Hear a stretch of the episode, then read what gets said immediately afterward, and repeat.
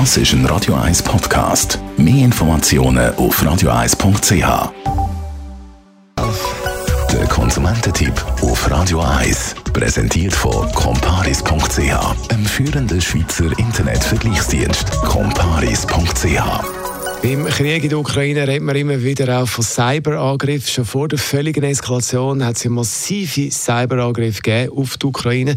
Man redet vom Cyberwar, also das sind Hacker im Dienst von einem Staat. Gibt es natürlich auch von der anderen Seite.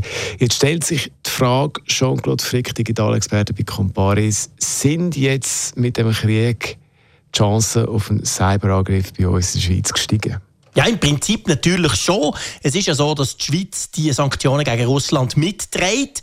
Und darum könnte man sich schon vorstellen, dass wir durch das auch auf das Radar von, von Hackerbanden geraten sind. Ein bisschen mehr als vielleicht vorher. Aber es ist jetzt nicht unbedingt so, dass man wegen dem gerade die Panik ausbrechen Was sind denn so realistische Gefahren? Also was könnte passieren? Sicherheitsexperten rechnen eher damit, dass im Moment die Phishing-Welle wieder ein bisschen wird zunehmen Also sprich, man bekommt ein E-Mail, wo angeblich Swisscom etwas von ihm will, damit das Handy nicht gesperrt wird, oder die Post sagt, sie rückt das Päckchen nur raus, wenn man schnell Kreditkartennummern angibt und so weiter.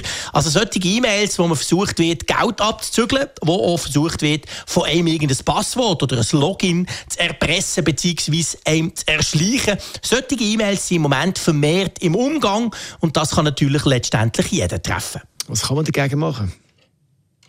Ja, Im Moment lohnt es sich, dass man eine gewisse Vorsicht bei den E-Mails walten Also vielleicht doppelt so gut heranschauen, genau heranschauen, bevor man auf einen Link klickt und ganz generell vielleicht auch einfach ein bisschen misstrauisch sein. Im Zweifelsfall lieber ein Mail zu viel löschen als eins zu wenig.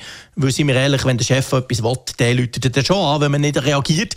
Beziehungsweise, wenn es wirklich wichtig ist, kommt dann noch ein zweites Mail. Hingegen, bei Phishing-E-Mails ist es so, die kommen meistens genau einig und das nächste ist der ganze anderes. Also, wenn man nicht sicher ist, einfach lieber mal löschen oder zum Telefon greifen und schnell rückfragen, ob das wirklich kann sein kann, das, was da ist gekommen.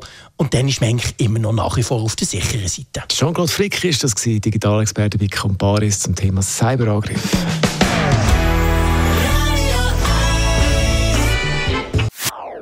Das ist ein Radio 1 Podcast. Mehr Informationen auf radio1.ch.